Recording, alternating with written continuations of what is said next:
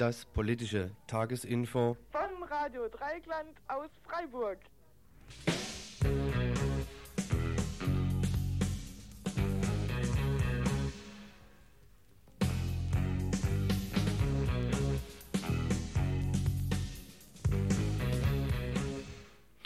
Ja, schönen guten Abend, liebe Leute. Heute ist Montag, der 26. Februar und heute mit einer Notsendung, da wir heute, da ich heute mal wieder alleine bin. Schwerpunkt dann heute Abend ein Sendebeitrag, der schon in Radio International gelaufen ist, zur Situation in Südafrika. Aber zuerst mal noch zwei Sachen vorweg. Und zwar zum einen eine Dokumentation, wer hat uns verraten zu diesem Thema. Wir haben heute das Büro, also jetzt grundsätzlich nur Dokumentation. Wir haben heute das Büro der Tübinger SPD und die Filiale der Deutschen Bank entglast und die Räume mit Farbe und Säure versaut. Die Geschichte und Funktion der Sozial Sozialistischen Internationalen SI ist es, die politische Durchsetzung der Lösungen imperialistischer Ökonomie in der Krise an möglichen Wendepunkten zu garantieren. Das haben die Menschen in Portugal zu spüren bekommen, in Peru, in Spanien und jetzt in der DDR. Die Europäische Friedensordnung, von der Willy Brandt, Vorsitzender der Sozialistischen Internationalen, redet, meint den verschärften Krieg durch ungleichen Tausch, Bevölkerungspolitik, Atomtechnologieexport, Aufstandsbekämpfung gegen die Völker in der sogenannten Dritten Welt und den täglichen Krieg, den Zwang zur Kooperation und durch Fremdbestimmung gegen die Menschen hier. Es gehören zusammen. Wer sich mit der tatsächlichen Machtkonstellation in Westeuropa auseinandersetzt, kommt an der Deutschen Bank nicht vorbei über Verflechtung und Beteiligung kontrolliert die Deutsche Bank praktisch die maßgeblichen Bereiche der Wirtschaft in der BRD und in Westeuropa. Genauso wie das Großkapital in Hamburg ohne die Hafenstraße ein Hamburg ohne die Hafenstraße fordert als Bedingung für gutes Investitionsklima. Genauso geht es ihnen um ein Spanien als befriedetes Land, um die Erstickung des revolutionären Kampfes auch in den Knästen. Heute, das war wohl der 24. Februar, ist der 84. Tag im Hungerstreik der Gefangenen aus Grapo und PCER in Spanien. Dieser Hungerstreikkampf für die Wiederzusammenlegung ist existenziell, ist ein Kampf ums Leben. Die PSOE-Regierung, also die spanische Regierung, und damit auch die PSOE ist Mitglied dieser sozialistischen Internationale, startet seit 1987 Angriffe auf die Kollektive der revolutionären Gefangenen. Angriffe auf die Menschen, die 1981 die Bedingungen im Knast zusammenarbeiten, diskutieren, leben zu können, erkämpft haben. Überall in Westeuropa versuchen die Herrschenden, die erkämpften Räume wie, äh, wieder zuzumachen, in den Knästen, auf der Straße, in den Köpfen der Menschen. Gegen die imperialistische Macht muss sich jeder Kampf um verbesserte Bedingungen, um wirkliche Lösungen, um menschliche Perspektive durchsetzen. Das ist die Situation international. Wir greifen den Kampf der spanischen Gefangenen auf. Dieses Verhältnis wollen wir zu allen um Befreiung kämpfenden Frauen und Männern, weil wir nur im Beziehen der Kämpfe aufeinander unser Ziel durchsetzen können. Zusammen kämpfen. Ende der Dokumentation.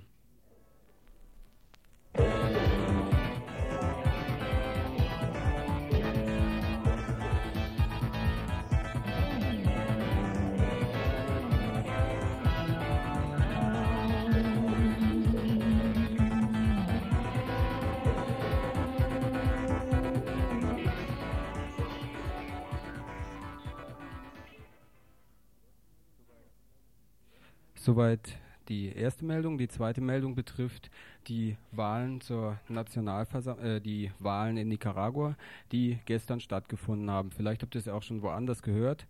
Zumindest die Ergebnisse sind niederschmetternd. Aber bevor wir ein Interview einspielen, nochmal kurz äh, zurückgeblickt. Es sind die zweiten Wahlen seit der Revolution 1979. Die erste Wahl war 1984, bei dem sich allerdings viele rechte Parteien ähm, die Wahl boykottiert hatten. Dieses Mal sind alle 21 Parteien aufgetreten und das lässt sich grob zusammenfassen in vier Blöcke. Und zwar ist das einmal links außen ein marxistisch-leninistisch angehauchter Block, Arbeiterpartei, auch eine Bewegung Revolutionäre Einheit ist darunter gefasst, ähm, mit einem Kandidaten Moises Hassan. Das zweite ist die Frente Sandinista, also die Sandinisten mit ihrem Kandidat Daniel Ortega. Dann das dritte ist wohl so eine rechtsliberale Gruppierung, christlich-soziale Parteien, liberale Parteien und so weiter sind darunter zusammenzufassen mit ihrem, äh, mit ihrem Kandidaten Eric Ramirez. Die vierte Gruppierung ist die Nationale Oppositionsunion, kurz abgekürzt UNO. Und das ist auch die das sind auch die größten Gegner der Frente Sandinista, also der Sandinisten. Hierunter haben sich elf Parteien der rechten und ultrarechten, also aus dem rechten und ultrarechten Spektrum zusammengeschlossen, USA-treue Gruppierungen. Darunter aber auch erstaunlicherweise zwei linke Gruppierungen, und zwar die Sozialistische Partei Nicaraguas und eine Kommunistische Partei Nicaraguas. Als Präsidentschaftskandidatin haben sie Violeta Chamorra. Ähm, Soweit dieses. Über die Wahlkampfhilfe aus den USA ist auch schon viel gesagt worden. Offiziell waren es wohl im Juni 89 mal zweieinhalb Millionen Dollar und dann jetzt im Oktober 89 auch nochmal neun Millionen Dollar. Neben denen natürlich über so CIA sehr dunkle Kanäle wo vermutet wird, dass da also mindestens auch nochmal 5 Millionen Dollar zur Unterstützung dieser UNO, also zur Unterstützung der rechten Gruppierung geflossen sind. Aber jetzt machen wir mal ähm, ein Interview und zwar mit einer Vertreterin von Radio Venceremos, die im Moment in Managua weilt. Das Gespräch von heute Nachmittag halb fünf und sie nennt da jetzt so den aktuellen Stand. Radio Dreieckland, wir haben jetzt jemanden am Telefon mit äh, aus Managua. Du kannst vielleicht ein bisschen was erzählen, so wie die Wahl gelaufen ist. Ähm, wir haben hier gehört, dass äh, die UNO angeblich gewonnen hat. Kannst du da irgendwie was genaueres dazu sagen? Ja, le leider muss ich sagen, dass heute das, was ihr gehört habt, angeblich, dass es äh, mit ziemlicher Sicherheit stimmen wird. Es ist so, dass heute Morgen um fünf etwa haben wir eine zweite Hochrechnung gekriegt das hat alles unheimlich lange gedauert und die zweite, also die Gerüchte haben sich bis dahin schon total ver, verfestigt, dass die UNO gewinnt. Die UNO hat auch schon drei ihren Sieg verkündet in der Pressekonferenz. Und ähm, also es sieht so aus nach der zweiten Hochrechnung, dass 60 Prozent der Wahllokale ausgezählt sind, was etwa die Hälfte der Stimmberechtigten ausmacht. Und nach dieser Auszählung hat die UNO für die Präsidentschafts-, äh, also für den Präsidentensitz 54,3 äh, Prozent, während die Fremde nur 41,5 Prozent hat. Und ich kann nur sagen, dass alle total erschlagen sind davon. Damit hätte überhaupt niemand gerechnet. Äh, weißt du ein bisschen was genauer, also welche Wahlbezirke das sind? Nee, es ist, äh, also wir sind natürlich auch fürchterlich am, am rumspekulieren und gucken, ob da vielleicht doch noch irgendwo ein Haken drin ist und so, aber es muss jetzt wohl mittlerweile nach diesen 60 Prozent äh, Querschnitt zu sein, der als Querschnitt halt auch wirklich aussagekräftig ist. Ja, wie ist denn so die... Also ich denke, wir müssen uns damit auseinandersetzen, dass sie das wirklich geschafft haben. Ja, das ist ja wirklich ziemlich unbegreiflich, nach dem, was man so gehört hatte. Auch so die, die, ja, die Analysen eigentlich ähm, nach, vom Greenberg, Greenberg Lake Institut, dass die Frente eigentlich die Wahl, das war ja so, glaube ich, im Dezember, am 20., dass die Wahl schon längst gewonnen ist und es jetzt so eine totale Änderung gegeben hat. Gibt es da, also ihr seid ja schon ein bisschen länger da, äh, gibt es da Anzeichen dafür, weshalb oder Erklärungsweisen, weshalb das so eine Änderung innerhalb kürzester Zeit hätte geben können? Also die Erklärung ist, da sind wir alle wirklich noch auf der Suche danach. Das ist bis Samstag eigentlich in allen möglichen Kreisen ganz deutlich so gehandelt worden, dass die Fremde gewinnt. Ne? Mhm. Und dass die Fremde, dass es vielleicht nochmal ein knapperes Ergebnis wird, als sich die Fremde das vorgestellt hat, aber dass er auf jeden Fall gewinnen wird. Und ähm, also das ist zum Beispiel auch schon hier mehr und mehr halt auch so durchgedrungen, dass sich halt auch die US-Regierung nach dem Sieg der Sandinisten doch so langsam aber sicher durchringen wird, sich dazu zu verhalten. Von Seiten jetzt auch von diesen Abgeordneten aus der Bundesrepublik, von der FDP, Irma und also auch äh, ja, von den Grünen sowieso, aber auch von dem CDU äh, Abgeordneten ist halt auch gesagt worden, also wenn die Wahlen sauber laufen, und da war ja überhaupt kein Zweifel mehr dran, mhm. und die äh, Sandinisten gewinnen, dass dann halt auch sich die Politik der BRD, der Bundesregierung, äh, verändern wird. Und ich habe auch so den Eindruck, dass äh, also auch jetzt hier von, von den Kreisen wie äh, Botschafter und auch Konrad-Adenauer-Stiftung, die sind eigentlich unglücklich über diesen Sieg. Das sind eigentlich viele unglücklich über den Sieg, weil die UNO sich in den ganzen letzten Wochen als äh, nicht regierungsfähig gezeigt hat. Und die Sandinisten doch also in äh, mehr und mehr halt auch Ansehen gekriegt haben.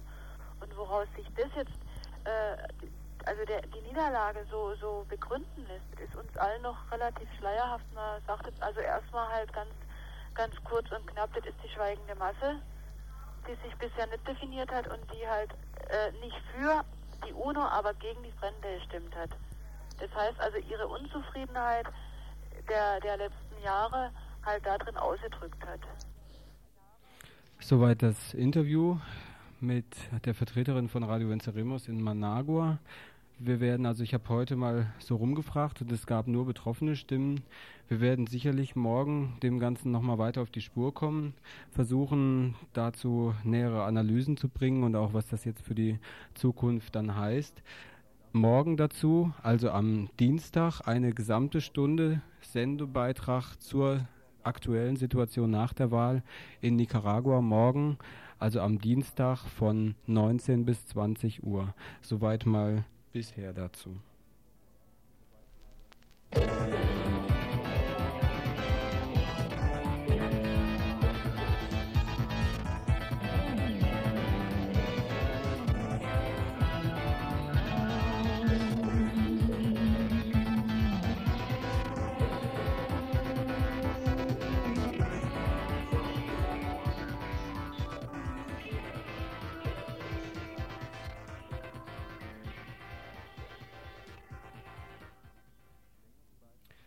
So, und jetzt kommen wir zu unserem längeren Beitrag heute, der schon letzte Woche am Samstag im Radio International gelaufen ist, und zwar mit dem Thema Nelson Mandela ist frei.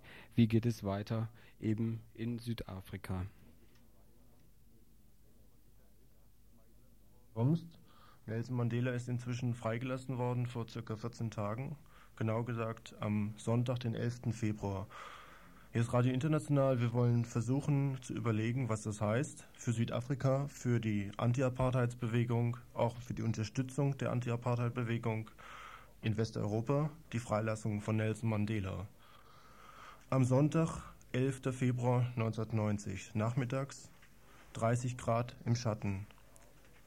Victor Verster Knast in der Nähe von Paarl in Südafrika. Nach 27 Jahren wird der Mann aus dem Knast entlassen, der für die Befreiung des rassistischen Systems steht, Nelson Mandela. Überall sind Soldaten, Bullen, in Uniform und in Zivil. In der Luft kreisen Hubschrauber. Der jetzige Präsident von Südafrika, de Klerk, hatte angekündigt, Zitat, es ist das Ziel der Regierung, den politischen Prozess in Südafrika zu normalisieren ohne die Aufrechterhaltung der Ordnung zu gefährden. Zitat Ende. Unter Polizeieskorte wird Nelson Mandela aus dem Knast begleitet nach Kapstadt. Die Geschäfte dort haben schnell geschlossen. Sie sagen, hier laufen so viele Schwarze auf der Straße herum und die Polizei patrouilliert nicht mehr, weil sie alle unten auf dem Platz sind, dort, wo Nelson Mandela erwartet wird. Dabei werden auch einige Schaufenster eingedrückt. Die Bullen sind sofort da. Schrotwehrgeschüsse, immer wieder. Die Menschen rennen davon, bleiben zum Beispiel verletzt auf der Straße liegen. Mehr als 100 Menschen werden angeschossen an diesem Tag. Das Rote Kreuz berichtet, es habe sogar auch einen Toten gegeben. Das alles am Sonntag, den 11. Februar 1990. Ute, du warst zu der Zeit in Südafrika auch, hast das alles, diese ganze Stimmung miterlebt. Äh, was ist dir dabei eingefallen, als du das so erlebt hast? Zu der Zeit am 11. Februar 1990? Ähm, ich würde am liebsten mit einer kurzen Beschreibung anfangen. Das ging eigentlich am Samstag schon los, als die Freilassung angekündigt wurde. In Soweto versammelten sich Tausende von Leuten und äh, äh, es gab, also es fand eine Volkserstimmung statt. Die Leute tranken auf der Straße und äh, tanzten. Ich meine, das ist auch eine Spezialität, die man von hier aus kaum begreifen kann. Ich war am nächsten Tag in Hillbrow das ist die Innenstadt von Johannesburg. Ähm, bekannt dadurch, glaube ich, oder ein Begriff darüber, dass es eine der wenigen Zonen sind, wo inzwischen Schwarze und Weiß im gleichen Wohngebiet wohnen. Zwar nicht legal, aber äh, doch gegen hohe Mieten. Äh, eine Besonderheit deshalb, weil die ganze Gesellschaft bekanntlich absolut rassistisch strukturiert ist und darüber in Hillbrow die Konfrontation anders als in, in, äh, in äh, Soweto wahrscheinlich eher aufeinander stieß. Mhm. Die Demonstrationen, die da stattfanden, Toi Toying heißt das in, äh, in Südafrika. Das heißt, das sind nicht einfach Demonstrationen, sondern es ist eigentlich ein permanenter Gesang, ein ziemlich aggressiver Gesang. Und das geht sehr schnell, was man dann spürt, weil es dauernd die Berge rauf und runter geht mhm. und weil diese Demonstrationen stundenlang, oft tagelang dauern. Ähm, in Hillbrow war das dann so, dass hauptsächlich, ich sage das jetzt deshalb, weil das eben zu dieser rassistischen Gesellschaft gehört, Schwarze bei den Demonstrationen dabei waren, Weiße aber immer am Rand mitliefen. Ähm, es gab keine Transparente, das war alles sehr spontan entstanden. Äh, und da waren dann so zum Beispiel die, die, die ähm, äh, Anschläge der Zeitung, die, die Headlines zum Beispiel des Star, wurden einfach abmontiert von, von ihren jeweiligen Haltern und dann durch die Straßen getragen. Mhm. Da stand dann einfach ganz groß drauf, äh, he's free. Also mhm. da wurde überhaupt nicht mehr auf Mandela referiert, das war klar, mhm. worum es da ging. Mhm. Ähm, die Leute zogen dann eben auf und ab. Und äh, äh, also einerseits hatten sie eben diese improvisierten Zeitungsstände, andererseits gab es auch einfach zum Beispiel Pflanzen, die überall abgerissen wurden oder, oder Mais, äh, Kolben oder sowas, die einfach rumgetragen wurden. Das Ganze glich wirklich einem Hexenkessel und einem Fest. Und rechts und links eben auf den Balkons der Hochhäuser waren sehr differente Szenen zu beobachten.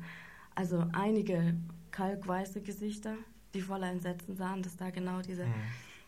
schwarze Flut jetzt anrollte, von der sie also Albträume gehabt hatten seit ihrer Kindheit. Das war irgendwie, sah man den an, der Horror, mhm. vor dem sie sich gefürchtet hatten. Und aber auch relativ viel fand ich jetzt für meinen Begriff Sympathiekundgebung, die so äh, die Sympathie einerseits zu diesem Volksfest waren, andererseits sicher aber auch auf diese Figur Nelson Mandela. Also äh, das kann man wohl sagen.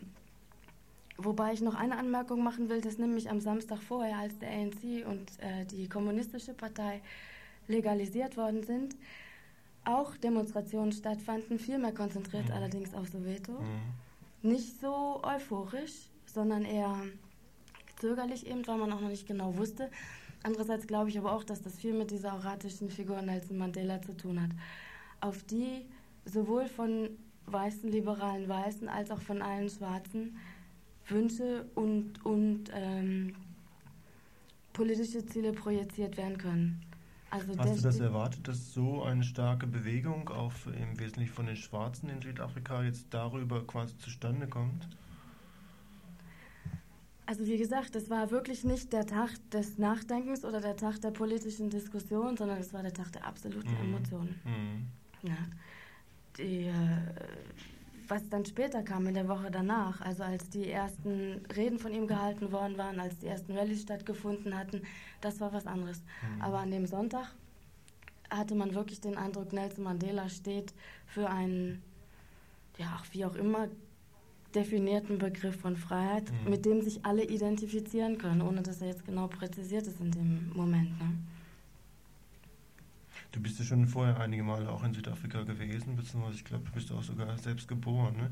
Ich meine, äh, kannst vielleicht von daher ein bisschen beurteilen, ob äh, ja, diese Bewegung, die da jetzt zustande gekommen ist, eigentlich die ganze Zeit schon geschwelt hat, ohne dass sie äh, legal hätte zum Ausdruck kommen können, äh, oder ob das jetzt wirklich eine neue Bewegung ist von zu, zur Freilassung oder anlässlich der Freilassung von Nelson Mandela oder ob eigentlich quasi immer schon diese Protestbewegung auch vorhanden gewesen ist. Also ich muss das korrigieren, ich war das erste Mal seit 16 Jahren da. Mhm. Insofern kann ich das äh, schlecht jetzt vor Ort beschreiben oder, oder, oder, oder vergleichen. Ähm, ich hatte den Eindruck, dass es viele Sympathien schon vorher gegeben hatte mhm. und dass genau diese Emotionalität darüber zustande kam, dass das endlich öffentlich gesagt werden durfte. Mhm. Dass erst öffentlich das erste Mal auch weiße Leute im Namen von dieser Sache äh, auf Demonstrationen offensiv laufen mhm. konnten und nicht durch diese Spießrouten laufen. Mhm. Und dass natürlich äh, äh, zum Beispiel äh, äh, besonders sehr proper gekleidete schwarze ältere Damen zum Beispiel das Gefühl hatten, sie sind jetzt, ähm, sie, sie haben ein gewisses Recht oder ein gewisses Gesetz hinter mhm. sich, das sie dazu legitimiert, obwohl die ganze Zeit mhm. diese, diese Züge auch von, äh, von, von, von Polizeiwagen mit, mit Hunden begleitet wurden, die immer mal wieder in die Menge fuhren. Die insbesondere, das war auch irgendwie eine Sache, die mir aufgefallen ist, immer wieder gegen Journalisten vorgingen. Das war durchgängig in der ganzen Woche auch, dass hauptsächlich Kamerateams, Journalisten, Fotografen eigentlich festgenommen worden mhm. sind, weniger denn die Demonstranten selber. Mhm. Vielleicht äh, frage ich äh, oder gebe ich die gleiche Frage nochmal an den Don weiter. Du bist, hast ja selbst immer noch einen südafrikanischen Pass. Äh, bist derzeit hier in Freiburg als quasi Max Seal auch, ne, soweit ich weiß. Ähm, äh, kannst du das eher beantworten, ob quasi diese Bewegung, die da jetzt äh, sich so plötzlich entfalten konnte, ob das jetzt eine neue Bewegung ist oder ob das immer schon, also die ganzen 27 Jahre des Verbotes auch? Nee, ich denke, das ist keine neue Bewegung. Und äh, auch das, ähm, was äh, für diese ersten paar Wochen dann, wo die ANC und die SACP ungebannt war, dass alle Leute war auf der einen Seite äh, gefreut, sie haben das gefreut, auf der anderen Seite sie war auch ähm, confused, ja, das, weil sie wissen, dass das geht nicht auf die äh, Basis, die strukturellen Basis von Apartheid. Und ähm, die Erfreuung war da, da, aber auf der anderen Seite, da war wieder die äh, Schlagerei von der Polizei. Ich weiß, da am 2. Februar, wenn de Klerk diese ähm, Rede im Parlament gehalten mhm. hatten, wenn die Leute auf die Straße gegangen äh, haben, um, um das zu, äh, ähm, zu celebrate. Zu applaudieren. Ja, ja mhm. kommt sofort die Polizei dahin und äh, schlagen die Leute. Mhm. Und das war die Stimmung da am mhm. Anfang. Das ähm, war die Rede, wo er gesagt hat, der ANC und PAC sind wieder legalisiert. Ne? Ja. ja. Hm. Und das ist sehr wichtig, dass äh, hier in die Medien in Deutschland und äh, in die westliche Welt zu viel gesehen ist, dass alles ist jetzt okay in Südafrika und das ist gar nicht so. Mhm. Und die Leute wollen das nicht so gesehen haben. Mhm. Und äh, ich glaube, das ist viel unter die Stimmung von, äh, von die äh, Applaus, von die Freude, dass aber jetzt fängt die Arbeit an. Mhm. Ja? Mhm. Jetzt mhm. muss die Druck kommen. Mhm. Und das, äh, ich denke, es ist sehr, sehr wichtig, dass wir hier in Freiburg, in Deutschland, sehen und äh, was damit äh, zu machen.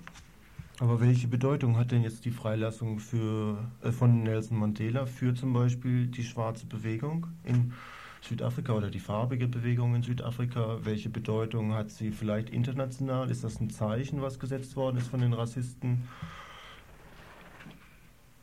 Je nachdem, wer jetzt antworten will, ich weiß es nicht genau. Also es sind noch drei hier, noch zusätzlich drei im Studio von der Südafrika-Gruppe aus Freiburg auch. Äh, ich frage jetzt einfach erstmal, äh, ist das quasi so ein Stichpunkt in der zukünftigen Entwicklung, womit von dem Apartheid-System auch angekündigt worden ist, Sie sind reformbereit? Sie wollen Konzessionen machen oder was heißt das eigentlich genau? Ja, wenn ich mal was dazu sagen darf, ich denke, die Frage der Motivation, also was hat de Klerk dazu bewegt, was hat die Regierung dazu bewegt, ist im Grunde irrelevant, meiner Meinung nach, äh, weil sich das gar nicht beurteilen lässt und auch völlig klar ist, dass de Klerk bisher ein Repräsentant des Rassistenregimes war. Ähm, entscheidend ist, dass die,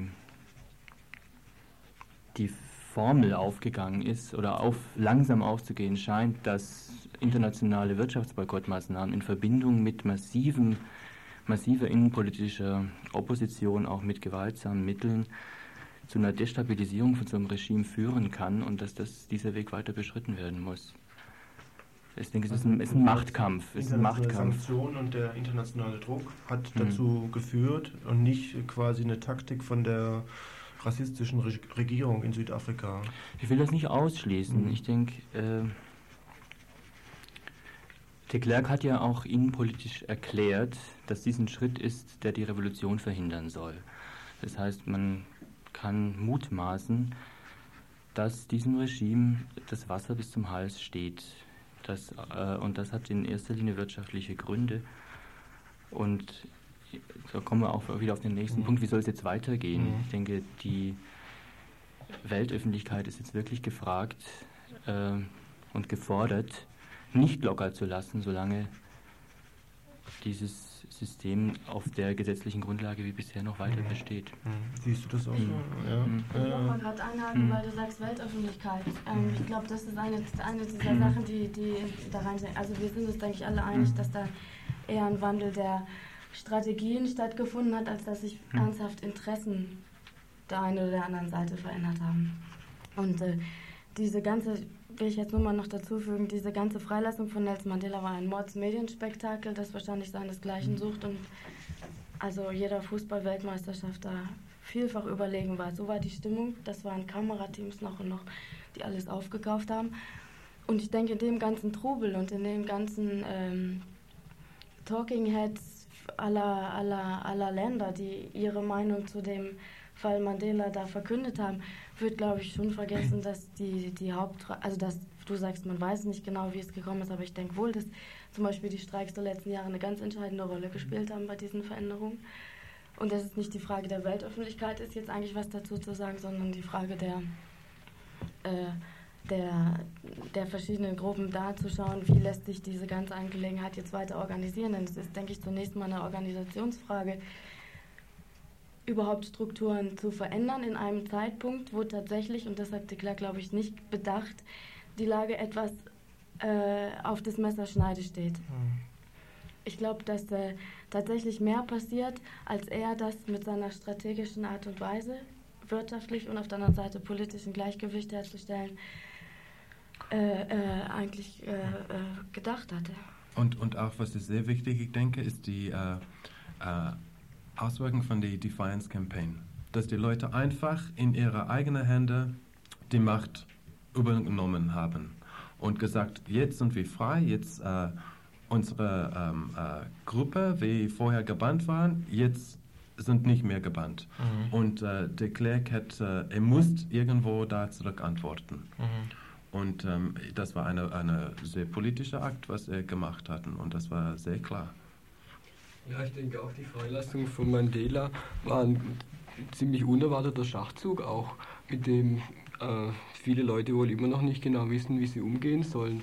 Weil die Freilassung Mandelas war meiner Ansicht nach nicht der Erfolg eines aktuell präsenten Kampfes, wie jetzt ein Generalstreik, dann wird Mandela freigelassen, sondern die Verbindung muss man schon über Jahre hinweg sehen, wenn man Verbindungen sehen will. Und es war praktisch aktuell irgendwie so ein spontaner Akt zur Parlamentseröffnung, die Rede und dann auch zwei Wochen später die Freilassung, ohne dass damit eigentlich der wesentliche Bestand der Apartheid angetastet wurde. Ich glaube, alle, die diese zentrale Forderung wir wollen Mandela und die anderen politischen Gefangenen, die man auch nicht vergessen sollte, die ja noch längst nicht alle frei sind. Alles guckt nach Mandela, der ist jetzt frei, gut. Äh, das war aber auch ein Symbol einmal für alle anderen, eben ein ganz, ganz bekanntes. Und zum anderen hat zumindest ich mir vorgestellt, wenn Mandela frei wird, im gleichen Augenblick verändern sich auch die wesentlichen Strukturen der Apartheid. Also dann verschwinden die Homelands, dann verschwindet der Zwang in bestimmten Gebieten zu wohnen. Aber und wäre die Freilassung unter dem vorhergehenden Präsidenten Botha denn möglich gewesen? Also der war doch eigentlich noch ein größerer Holzkopf. Also oder, oder ein Repräsentant dieses äh, noch extremeren Flügels innerhalb dieser rassistischen Regierung. Der hat ja die Gespräche mit Mandela eingeleitet, wollte eigentlich in die Geschichte eingehen. Seine Amtszeit war ein bisschen zu kurz. Jetzt hat der, der Klerk fortgesetzt und hat auch ein Spiel mit der rechten, dem rechten Flügel eigentlich begonnen. Wollte also testen, wie weit sie in der Lage sind, also ihre Drohungen, die immer hier beantwortet wurden, wie weit sie sie durchsetzen können. Weil wir haben ja immer gesagt, ja, wir müssen denen Zeit geben, weil ja die Rechten sonst wieder zuschlagen und das Ganze wieder noch härter und schlimmer wird. Also die Rechten, damit meinst du diesen burischen Faschisten? Diese burischen Faschisten, die, mhm. die, die Widerstandsbewegung Afrikaner und die weiter. Mhm. Ähm, ich glaube, was man auch nicht vergessen darf, ist so die Beziehung zwischen Militär und de Klerk und Botha. Also Botha war ja selbst ein Militär und was ich nicht sicher weiß, aber was man sich sehr leicht ausmalen kann, dass es den Militärs äh, nicht so richtig passt, die jetzige Entwicklung in Südafrika. Mhm. Und wie der Peter gesagt hat, der de Klerk hat schon ein Spiel mit den Rechten angefangen. Ich glaube, die Militärs kann man da genauso dazu zählen mhm. wie die, die CP oder die AWB. Mhm. Ich bin aber der Ansicht, dass das alles vorher abgesprochen war im sogenannten National Security Management. Das heißt, die, die, die Regierung, die eigentlich vor das Parlament geschaltet ist und abseits des Parlaments regiert und erst das Parlament vollzieht nach, was die sich ausklügeln. Ja, das heißt, es gibt äh, doch eine Konzeption, also die auch die Freilassung mit beinhaltet von Ja. Nelson Mandela. Ja.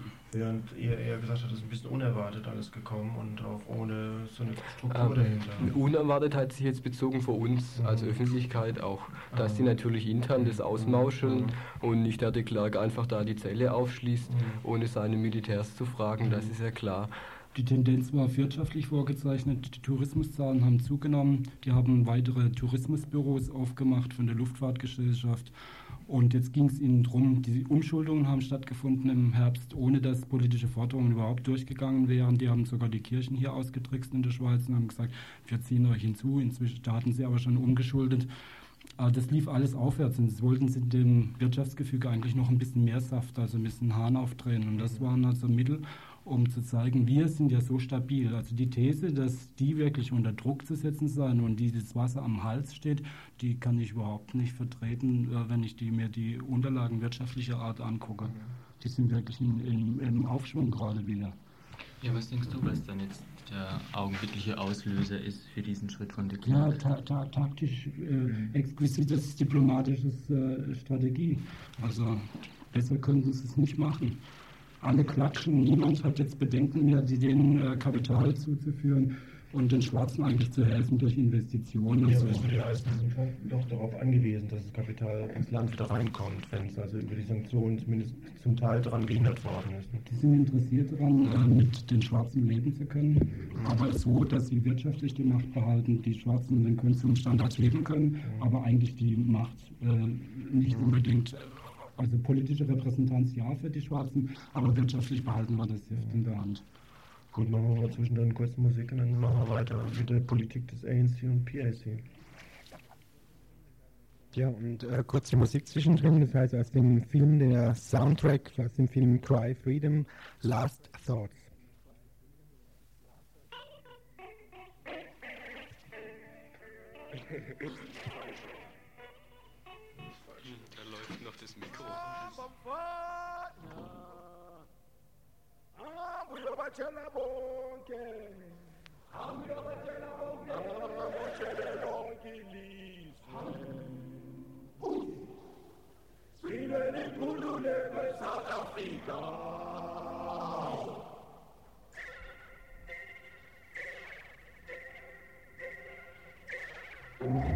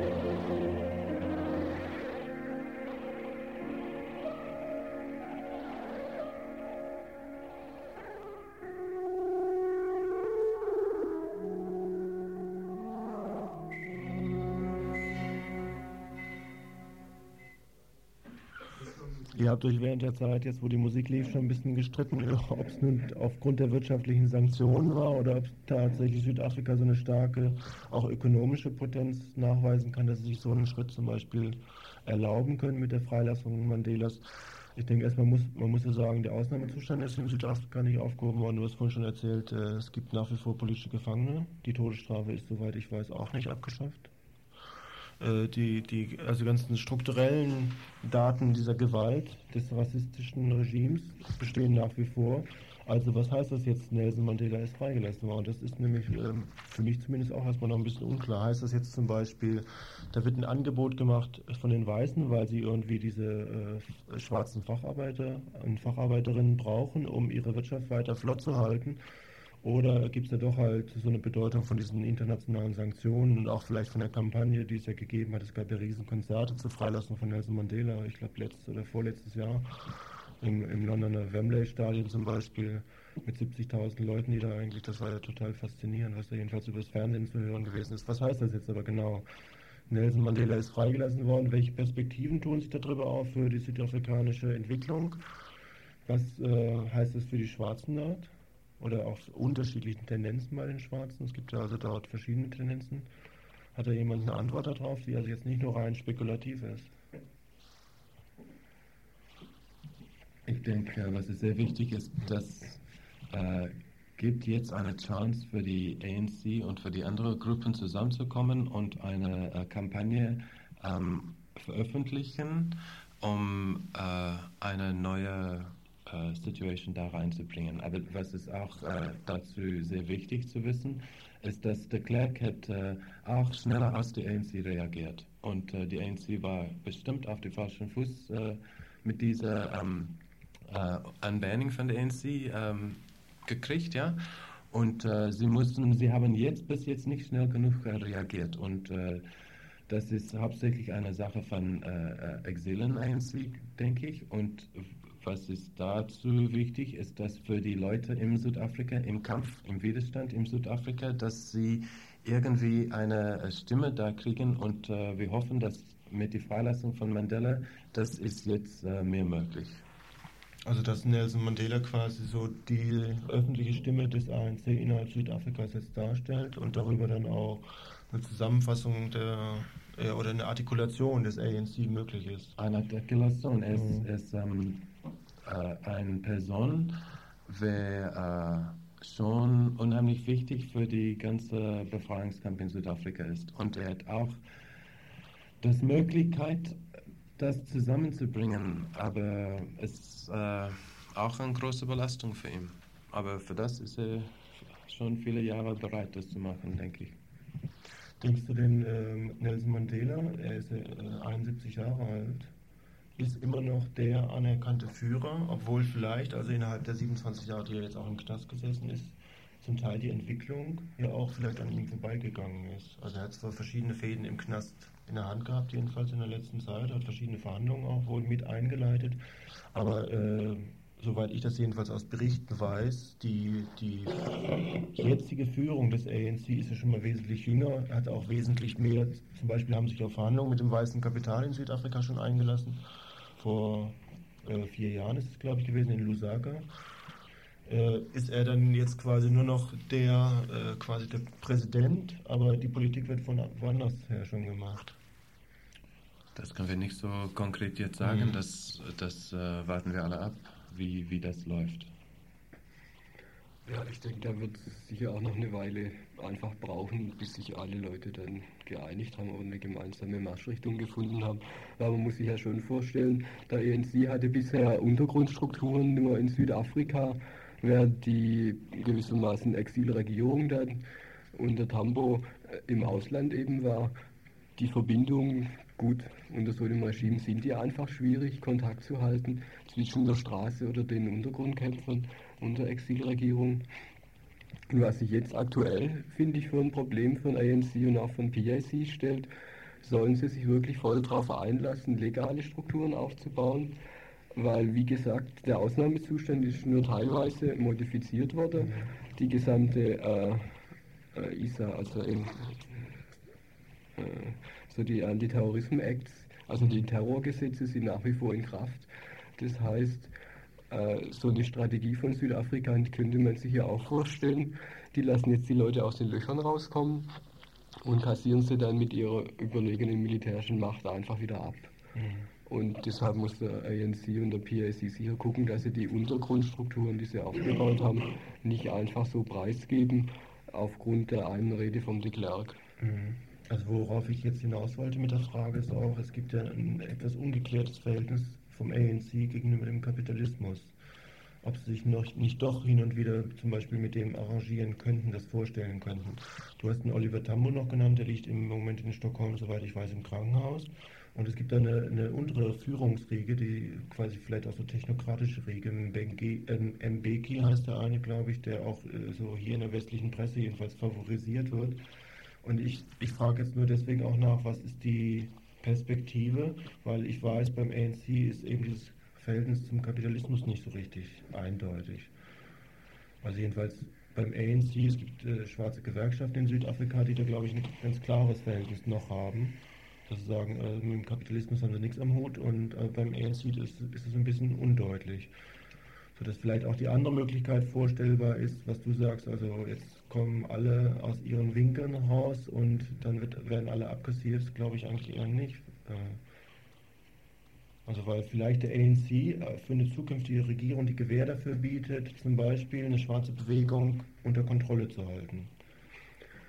Also die Hoffnung der Clerks, denke ich, ist nach wie vor das, was seit zehn Jahren eigentlich die Strategie der südafrikanischen Regierung ist, wenn schon irgendwann mal ein Stück der Macht in die schwarzen Hände fallen soll, dann so, dass es die weiße Macht nicht gefährdet. Mhm. Also so eine, das sagt man dann Konkordanzdemokratie, wo eben die weiße Rasse immer noch 70 Prozent des Landes kontrolliert und die wesentliche Macht in Händen hält und die Schwarzen irgendwie so formal ein bisschen beteiligt werden, wie es dieses Dreikammernparlament, das ist da 83 wurde das, glaube ich, eingeführt, ja schon so darstellt.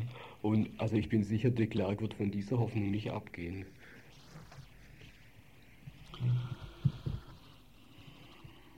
Ein Teil der Strategie, die dahinter steckt, behaupteterweise ist, dass die ganzen Gewerkschaften sich äh, geeinigt hatten gegen die neuen Labor Amendment Bill, also Arbeits Gesetze konfrontierend vorzugehen, also die zum Fall zu bringen. Und das, was jetzt ausgelöst wurde durch die Freilassung, äh, verdeckt das, was die Gewerkschaften davor gehabt haben. Und es ist mit also ein Interesse der Regierung, dass das auch stattfindet. Mhm. Die Regierung hat da ziemlich massive Gesetze in Gang gebracht, wo zum Beispiel ähm, Streiks, äh, landesweite Streiks für politische, politische Themen verbietet, wo wo Streik in laufenden Verhandlungen nur einer noch genehmigt wird. Alles andere ist illegal, wenn schon Verhandlungen laufen. Also Warnstreiks sind nicht mehr möglich.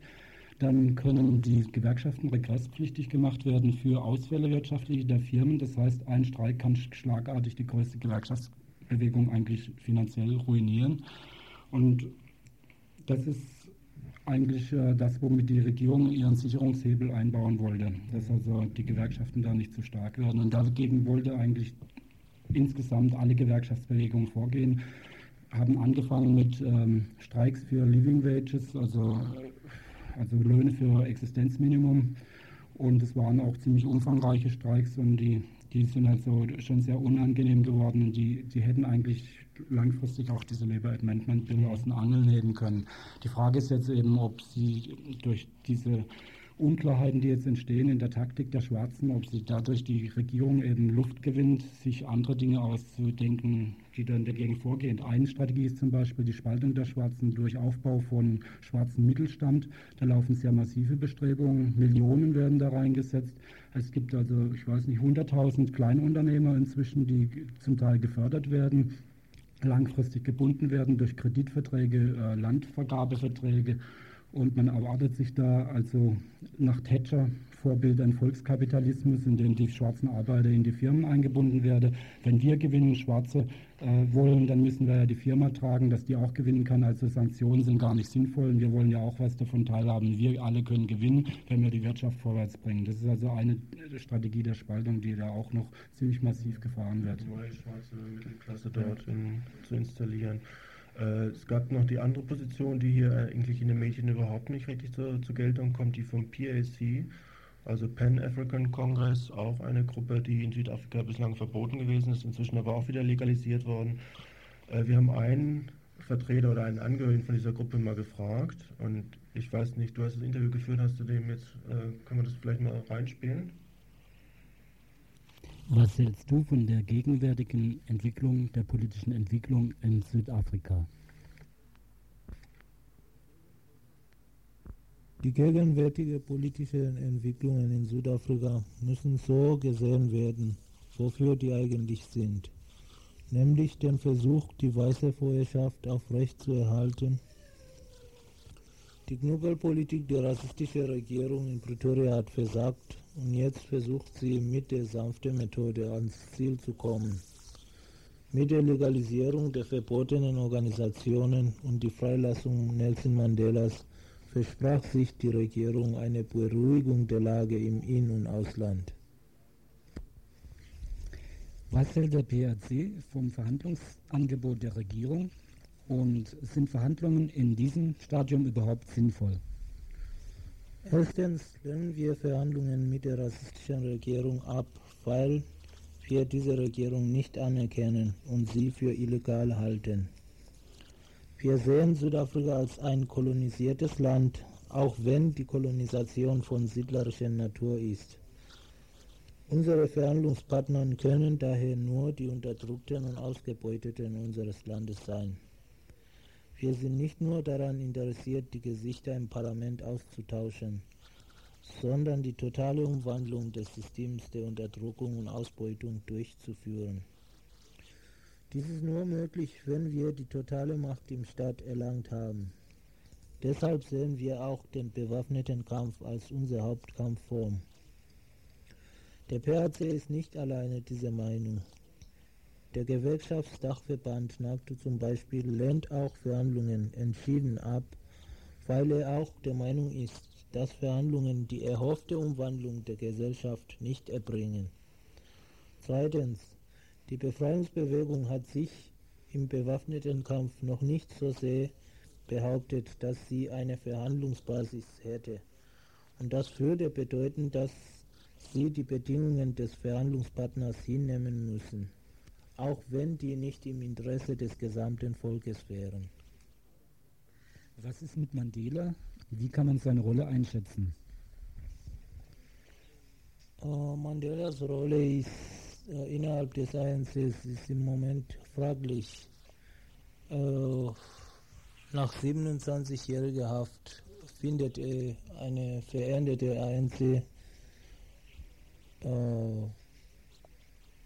Es gibt inzwischen innerhalb des ANC drei Strömungen.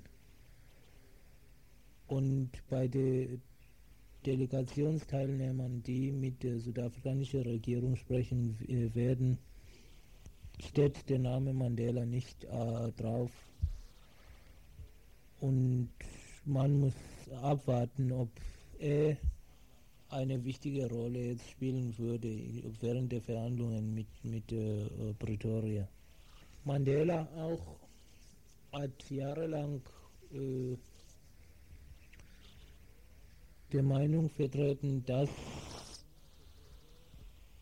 äh, er mehr an politischer Macht interessiert wäre und nicht an äh, wirtschaftlicher Macht. Aber wie ich gesagt habe, es gibt Strömungen da innerhalb des ANC,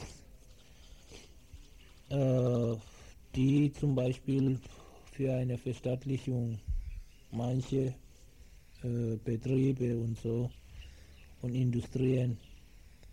Ob er dann mit äh, These durchkommt, ist sehr fraglich. Ja, soweit die äh, Stellungnahme quasi eines Angehörigen vom PAC. Ja, und hier entscheide ich jetzt gerade mal, dass wir hier rausgehen. Und zwar deswegen, weil sich das Ende der heutigen Infosendung nähert und weil ich noch ein wichtiges oder besser gesagt zwei wichtige Veranstaltungshinweise für morgen durchgeben möchte. Also für morgen den Dienstag. Und damit die nicht hinten runterkippen, muss ich jetzt hier leider, wie gesagt, aus dieser Sendung des, der Internationalismus-Redaktion rausgehen, den wir heute eben, wie gesagt, als Notbeitrag gebracht haben, weil es wieder einmal nur ein Ein-Mann-Team heute Abend war.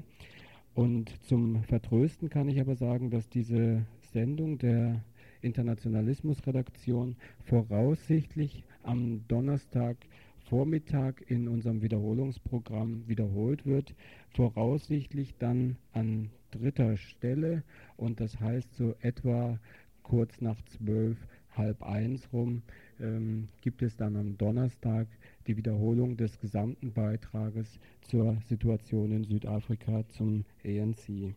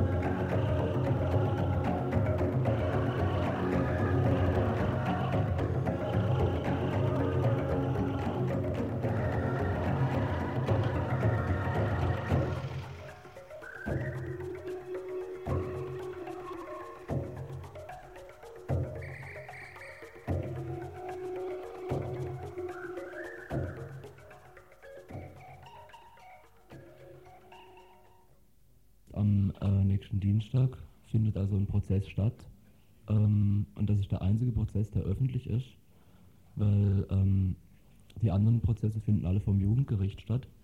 Und das ist also der einzige Prozess, der vom Schöffengericht stattfindet und deswegen auch öffentlich ist. Ähm, und deswegen wäre es wichtig, wenn da also so viele Leute wie möglich auftauchen würden, um uns auch ein bisschen zu unterstützen. Wir werden also in dem Prozess auch vom AJ aus als Nebenkläger auf, auftreten. AJ ist das ähm, Alternative Jugendzentrum in Kirchzarten und zwar geht es in dem Prozess hier um einen Angriff von Faschisten im letzten Jahres, aber das wird jetzt im Folgenden aus diesem Beitrag noch genauer deutlich werden. Und also der Prozess findet statt am Dienstag, den 27. Februar um 9 im Amtsgericht in Freiburg am Holzmarkt.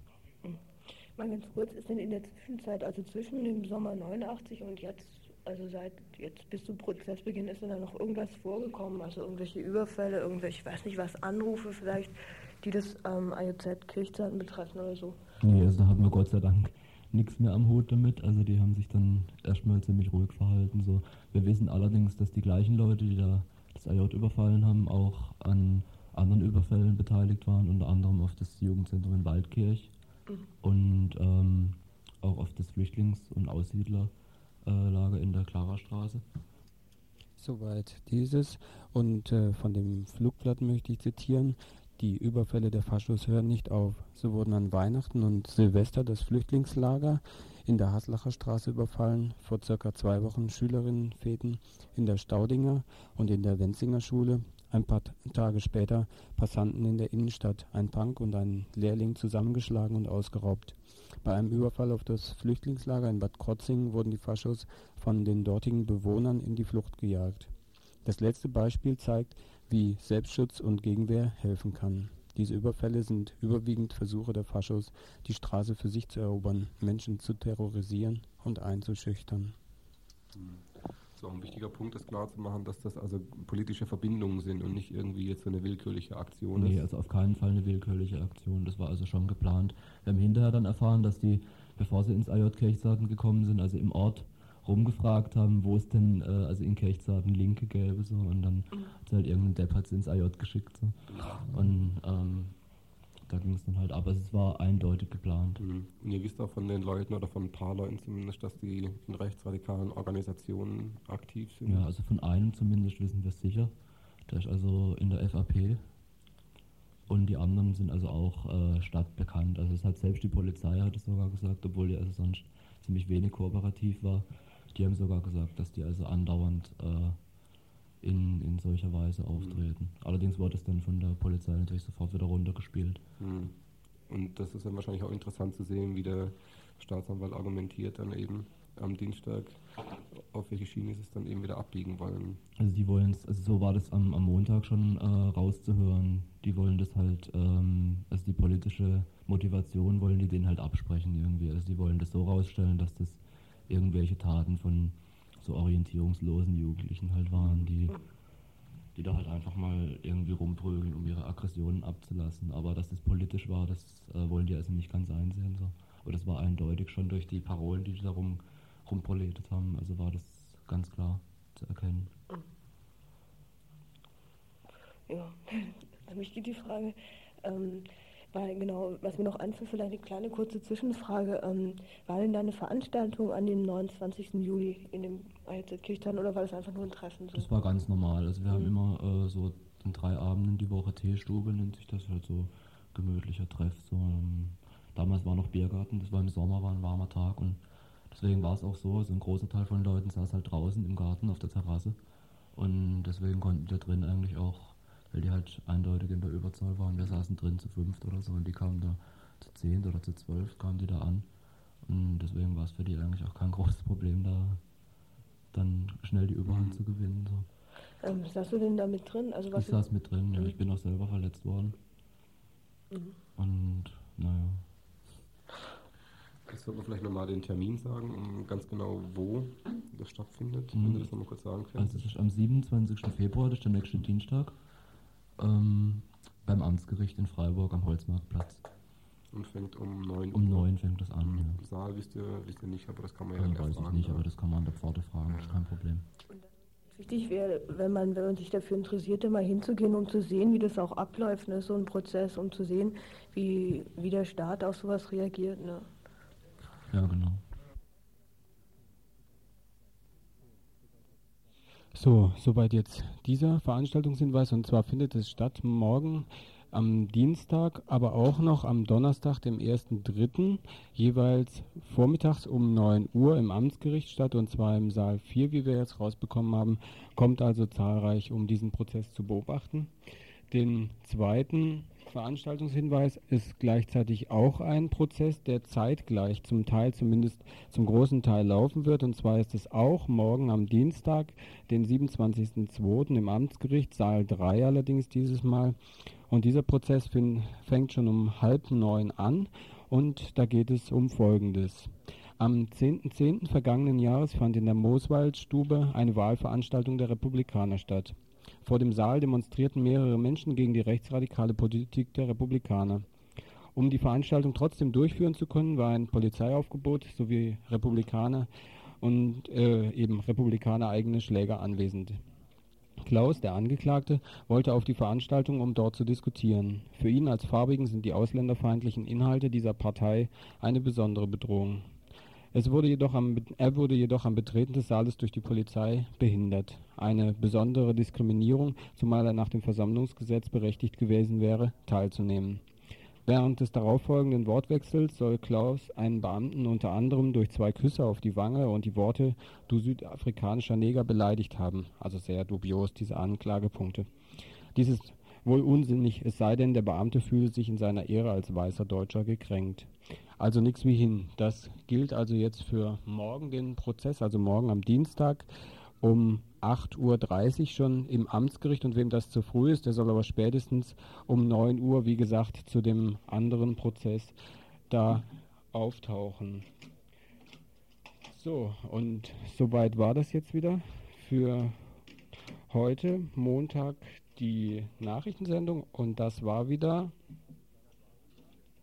das politische Tagesinfo von Radio Dreigland aus Freiburg.